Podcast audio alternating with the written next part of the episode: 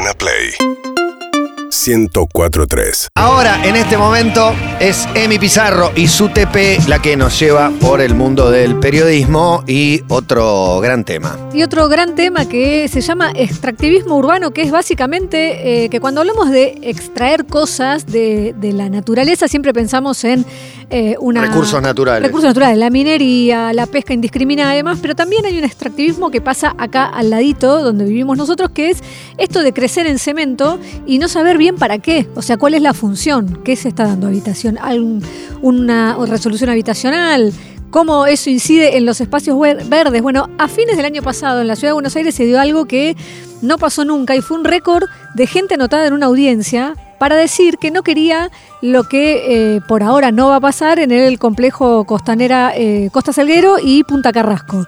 Esas eran tierras que estaban concesionadas, las concesionó el expresidente Menem, y se termina ahora esa concesión, y lo que dice la constitución de la Ciudad de Buenos Aires es que esas tierras deben volver a, al, Ser espacio público. a la esfera pública. Lo que en, en abril la justicia declaró que había una ley que permitía que el gobierno de la ciudad vendiera parte de esas tierras, no es todo parte, la declaró inconstitucional porque eh, hay un detalle que es si es de, de simple lectura o de doble lectura. Eso todavía está en veremos.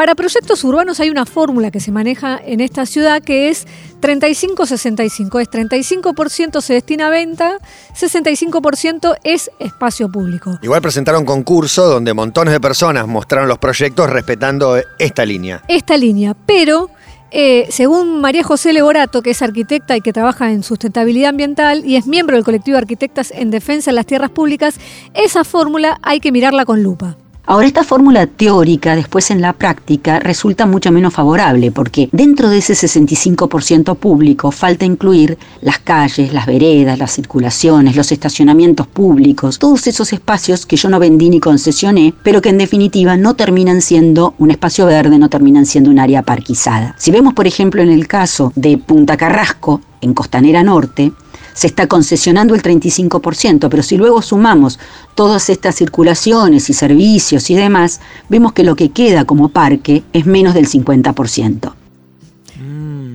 En 2018 se sancionó un código urbanístico nuevo que determinó, por ejemplo, eh, alturas de edificación. Avenida Libertador no puedes edificar más de 12 pisos, que eso es un, digamos, un avance, porque había torres mucho más altas. Sí, las hay.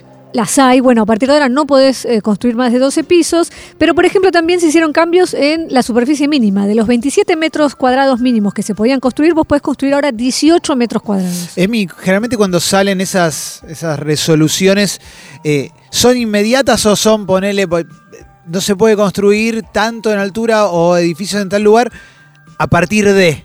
Y generalmente son a partir de y dentro de un año. Y en ese, y en ese año pasa de todo. Es que no es solo eso, sino que eh, siempre cuando hablamos de leyes también excede a la ciudad, es a nivel nacional y provincial. Cuando te dicen una cosa es cuando es sancionada y otra cosa promulgada. En el medio puede pasar un montón de Claro. tiempo. Y además, esta cosa que lo estamos viendo muchísimo en otros ámbitos ahora es la judicialización. Mientras vos eh, esto no esté firme y alguien lo judicialice, Arrancás. dale que va. Arrancás. Claro. Arrancás, exacto. Arrancás porque en general la justicia, con, la, con las cuestiones que tienen que ver con la construcción, no puede demoler. Lo que puede es multar, pero no demoler. Si se podía cuatro pisos, hiciste ocho, te pondrá una multa, pero no te van a tirar abajo. que la vas a recuperar con los cuatro pisos que vas a vender. Exactamente. Eh, dentro de ese código que se sancionó aparece una categoría que es UP, Urbanización Parque, y esa es la que define espacio verde. Atrás de esta mayor constructividad debería haber entonces más población viviendo dentro de los límites de la ciudad. Una de las cuestiones que preocupa es que justamente el código incluye más metros cuadrados, pero no está definiendo, por ejemplo, más espacios verdes, nuevos UP. Las tierras públicas en este sentido podrían ser un insumo para esto, Ella habla de cantidad de gente viviendo en la ciudad, María José. La ciudad de Buenos Aires hace más de 70 años tiene la misma cantidad de habitantes. Tres millones. Sí, oscila desde 1947 entre los 2.800.000 y 3 millones. Eso no cambió. Sin embargo, los metros cuadrados crecieron de, de construcción muchísimo. La pandemia, entre eh, muchas otras cosas, lo que puso en evidencia es esta necesidad de más espacios verdes. Según el informe que elaboró el Instituto de la Vivienda de la ciudad en 2019, el 9,2% de las viviendas de nuestra ciudad están vacías. Buenos Aires tiene un alto déficit habitacional y 9,2% de las Casi el 10% de las viviendas están vacías. Increíble. Exacto, y son números oficiales.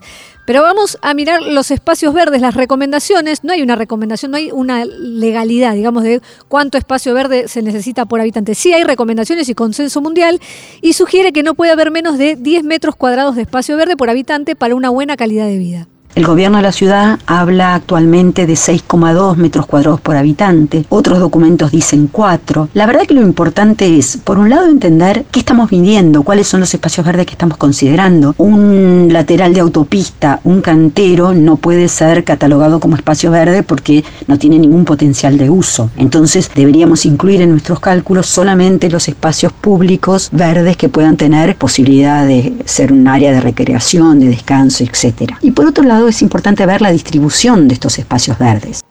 Estuvimos peor que 6 metros cuadrados por habitante, lo cuenta Fernando Berkovich, que es sociólogo especializado en urbanismo. Bajó desde 2007 a 2011 más o menos y eh, ahora se mantiene estable en 6 metros hace ya varios años. Eso es muy poco y sobre todo en algunas comunas como, como Boedo, Almagro hay 20 centímetros cuadrados por, por habitante, es realmente muy poco y justo es donde eh, hay más incidencia de, departamentos que no tenés patio, entonces ahí es donde más se necesitan. Es tremendo. Si vos ves el mapa satelital de, la capital, te das cuenta es que, las manchas. Que, no, que casi no hay, casi no hay mancha verde. Hay barrios que no tenés absolutamente nada, nada, de nada. No, no. No, eh, el caso de Almagro es uno de los más eh, complicados. ¿Y cómo creció Almagro y Caballito? Si recuerdan, en el año 2000, además las torres que se construyeron sí, ahí. tremendo. Y otro tema. Hay montones de páginas de, cuentas de Instagram que te muestran la vivienda, cómo le ponen el cartel y cómo después se hace un, edificio, algunas viviendas históricas. Bueno, Caballito es pionero con respecto a, este Al tema. basta de demoler, claro, la ONG creo que arrancó muy en Caballito. Sí, ahí atrás de la cancha de ferro hay unos terrenos que eh, hay una disputa hace mucho tiempo porque quieren hacer torres, en algún momento un shopping y los vecinos lo único que piden es, dame verde. Un poco que nos falta, sí. Jonathan Valdivieso es abogado en Derechos Humanos y en Derecho Ambiental y fundó el Observatorio del Derecho en la Ciudad. Y él agrega un dato a esto que dice Berkovich. En los últimos tiempos, el gobierno quiso establecer o cambiar de indicador, no hablar de metros cuadrados por habitante, sino hablar de a qué distancia se encuentran los espacios verdes con relación a la residencia de las familias. El parámetro actual es que vos deberías tener un lugar, un espacio verde a menos de 400 metros de tu casa. Quienes nos están escuchando, posiblemente varios, depende del barrio en el que vivan, digan, yo a cuatro cuadras no tengo una plaza o tengo un cantero o no alcanza para la cantidad de gente que vivimos en este barrio. Eh, este parámetro que es de 400 metros también tiene algo para tener en cuenta. Si tenemos 400 hectáreas concentradas en un lugar, eso no es un espacio que uno pueda usar de manera cotidiana. Entonces, a 400 metros de mi casa, ¿cuántos espacios verdes tengo? ¿Puedo llegar caminando en bicicleta con el carrito de un bebé hasta un área verde? Bueno, esas son las preguntas que tenemos que hacernos hay un consenso de que es necesario planificar las ciudades y el beneficio que tiene tener árboles cerca de tu casa, más allá de eh, lo que significa para el clima, bueno, bajar la temperatura de la ciudad, tu, eh, em, digamos, tu salud mental y emocional depende también de tener vegetación o no cerca. Y el consenso este, además de eso, habla de que esta vorágine que vos y yo vivimos en el laburo, de esto que hablábamos hoy en la apertura, también tiene que ver con los tiempos de los proyectos que se presentan. Eh, tiene incidencia en el diseño de una ciudad. Lo explica Guadalupe Granero Realini, que es urbanista y coordinadora del Centro de Estudios Metropolitanos. Si vos querés encarar un proceso que en general demora, no sé, por ejemplo, un año para realizar un diagnóstico y aparte para tener algunas instancias participativas, tres o cuatro meses más de discusiones y de presentaciones y de audiencias, X cantidad de meses de revisiones y consenso sobre los lineamientos y los modelos de ciudad. Empiezan a ser procesos de una dimensión productiva que cuando los terminás, por ahí después de dos años de trabajo, ya quedan viejos. Y acá entran también las cosas como las la democracia participativa. Eh, la constitución de la ciudad habla de una democracia participativa, pero para que sea participativa tenemos que participar. Claro. Básicamente eso, y ahí entran el tema de las audiencias públicas. ¿eh? Si tienen sentido, voy, hablo, cambio algo, bueno, lo que dicen todas las fuentes es que muy pocas veces se logró torcer un proyecto, pero sí eh, que no fue imposible y que se ha logrado suavizarlo. De hecho, lo de la costanera hoy está parado, está frenado. Ejemplos de luchas de vecinos que terminaron en beneficios, uno es la manzana 66, que es ahí en Jujuy y Belgrano. Sí, Eso fue un una parque, pelea, sí. exacto. Ahí se iba a hacer un shopping y un estacionamiento enorme y fue una pelea esto, Es una manzana entera. entera. Y la otra es Clemente. Y la otra es Clemente. Es Clemente, que iba a ser también Sí, unos negocios, un shopping. Y otro punto que aparece son los playones ferroviarios, que la ciudad tiene Claro, varios y claro. esos hay una posibilidad de espacio verde ahí. En esa pelea está Adriana Fernández por el playón ferroviario que hay en Colegiales, es un pulmón, el único Tal, ahí pulmón entre verde. Moldes y Kramer es enorme aparte. Ese La vienen mismo. peleando bastante. Hace mucho, sí. Ese mismo, en el 2018 fue a subasta, se vendieron cinco lotes, cuatro quedaron sin vender y habían sido cedidos por la nación a la ciudad. Esto también es mucho que se da.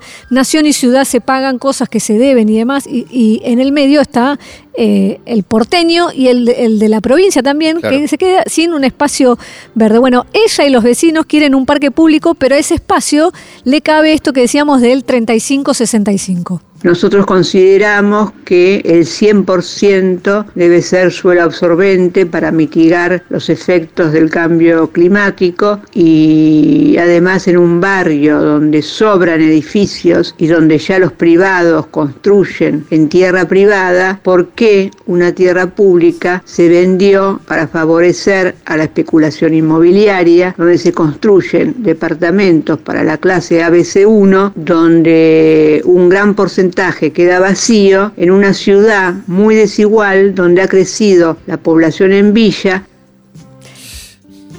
No, falta planificación urbana. Es una ciudad que va perdiendo inclusive identidad visual, ¿no? Identidad arquitectónica. Eso que cuando te vas a otro país y decís, mira qué lindo, mira cómo se conserva. Acá es todo en pos del negocio. Digo, eh, no solamente esto con los terrenos eh, eh, que quieren hacer un shopping, sino casas que tiran abajo para que se hagan torres de uno y dos ambientes, que lo, lo acaba de decir esta persona, después no se completan. No, casi el 10% tenés que no está habitado.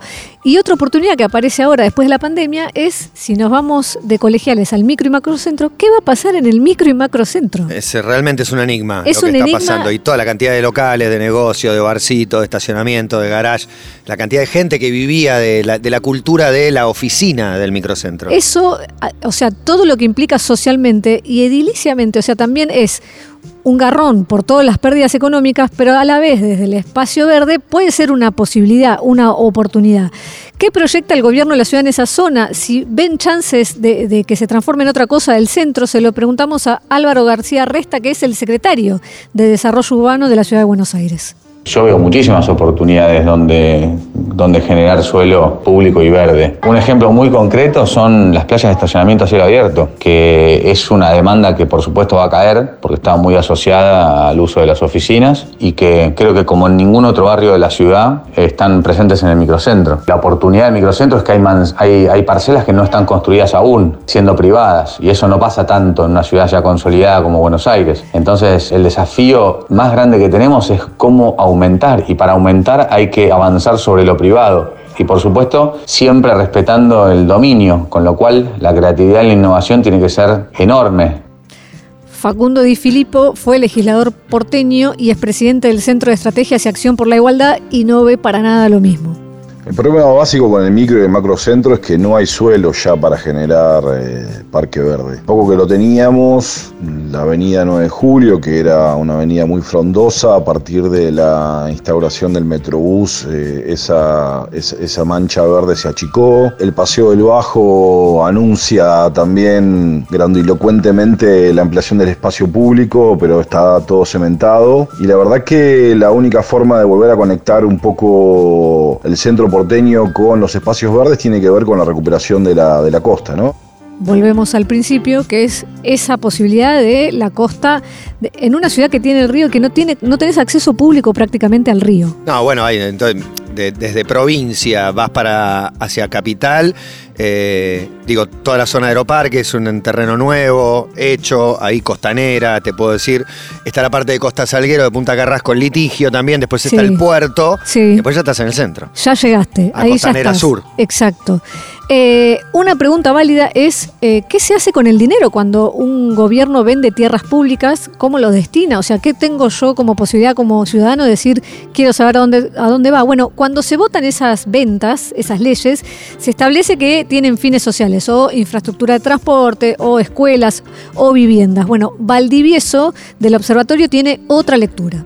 Termina siendo como una trampa, porque si yo te vendo tierra para destinar estos fines sociales, lo que hago es liberar dinero del presupuesto, que lo uso para otras cosas, ¿no? Entonces, al ser el dinero fungible, es una trampa el tema del destino del dinero de la venta de tierras públicas. Porque si no se vendiera tierras públicas, el dinero que estoy usando ahora para pauta oficial o infraestructura de emprendimientos inmobiliarios, tendría que usarlo para esos fines sociales. Si vendo tierra para esos fines sociales, libero para los negocios privados del gobierno. Pienso la ciudad post pandemia, digo, ¿cómo se enfoca? ¿Cómo se piensa? ¿Qué es lo que va a pasar? Estamos viviéndola, estamos transitándola. Bueno, le pregunté a Guadalupe, a Guadalupe de Granero, nuestra fuente urbanista, si la pandemia trajo nuevos problemas, si todo lo que teníamos ya se sumó. Y ella dice que no, que lo que hubo eh, no eran nuevos problemas, sino que lo que pasó es que se visibilizan los problemas más severos, que es la desigualdad de no acceder a una casa, no tener eh, un techo y que mientras se pensaba al principio de la pandemia que lo más grave estaba vinculado a, a la densidad de la población, se comprobó que está vinculado al hacinamiento, que está ahí el problema. Bueno, según lo que estima la Organización de las Naciones Unidas, para el 2050 el 68% de la población mundial iba a vivir en ciudades. Estos son estudios previos A la pandemia. a este estallido.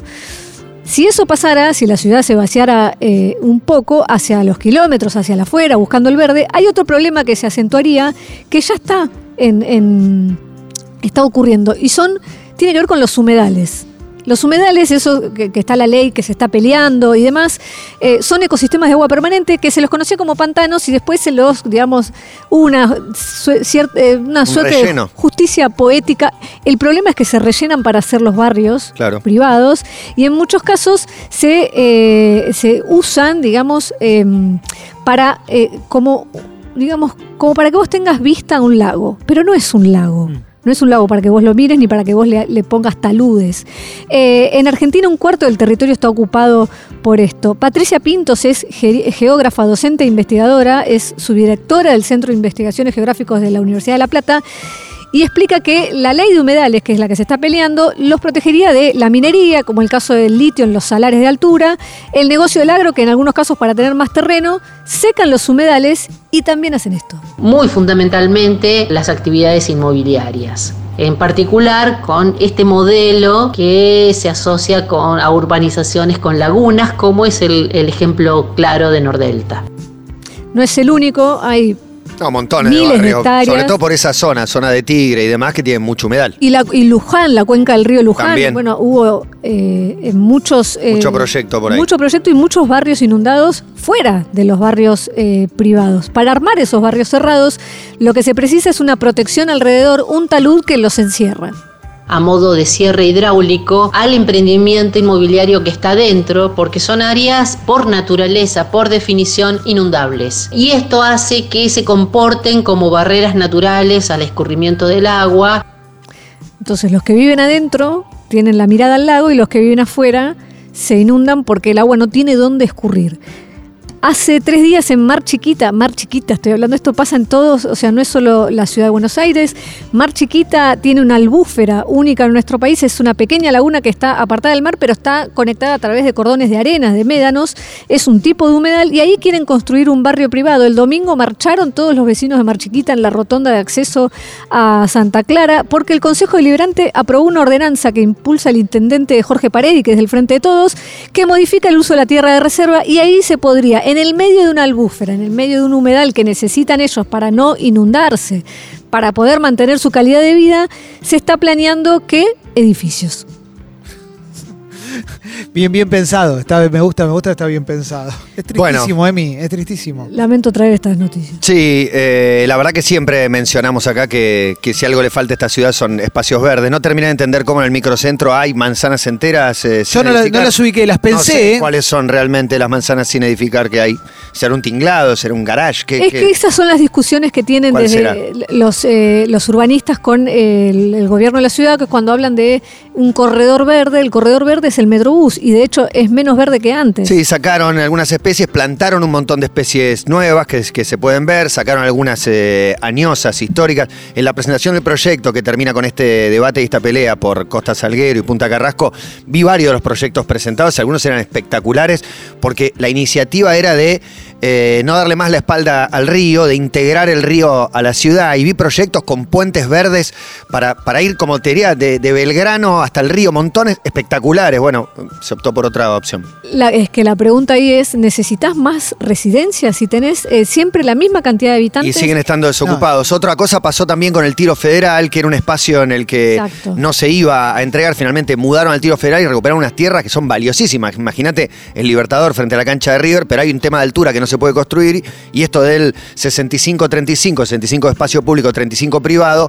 es medio una trampa porque hicieron edificios y el espacio público es entre medio de edificios. Que ¿Quién va a ir a jugar a la plaza entre no medio es de dos vivible, es un edificios? espacio público no vivible. Eso es lo que va a hacer eh, ahí. Y otro es la zona de Selket, donde no se podía construir en altura, pero vendieron los dandy, todos los restaurantes que estaban ahí en Figueroa del Corte, Iguazú, La Tranquera, todas esas parrillas que alguna vez he ido para hacer un proyecto inmobiliario enorme porque se, como hablábamos de echar la ley, echar la trampa, aprovecharon algún vacío legal un momento para decir ahora sí se puede, ahora no, y van a hacer un emprendimiento en altura. Y esto va de la mano lo que dice Emi, que te preguntabas recién eh, si, si tiene sentido más residencia. Además, la gente se está yendo de la ciudad, no se va en masa. No, pero, los hablábamos de las megalópolis, de esto de Sí. Pilar y Maschwitz hasta La Plata, iba a ser una sola gran ciudad, y ahora la gente tiende a escaparse un poco. Totalmente, totalmente. Si es la tendencia, es una tendencia que está en todo el mundo, de gente saliendo de las grandes ciudades. Y ni siquiera nos metimos con lo que es el déficit habitacional de lo que son las eh, villas, la, la- la Total. villa de retiro, Total. la cantidad de gente. A Rodrigo Bueno, pasé el otro día, terminaron construyendo, es enorme, un laburo enorme ahí. Ni siquiera tomamos ese punto eh, No. en, en- en consideración. Seguinos en Instagram y Twitter. arroba Urbana Play FM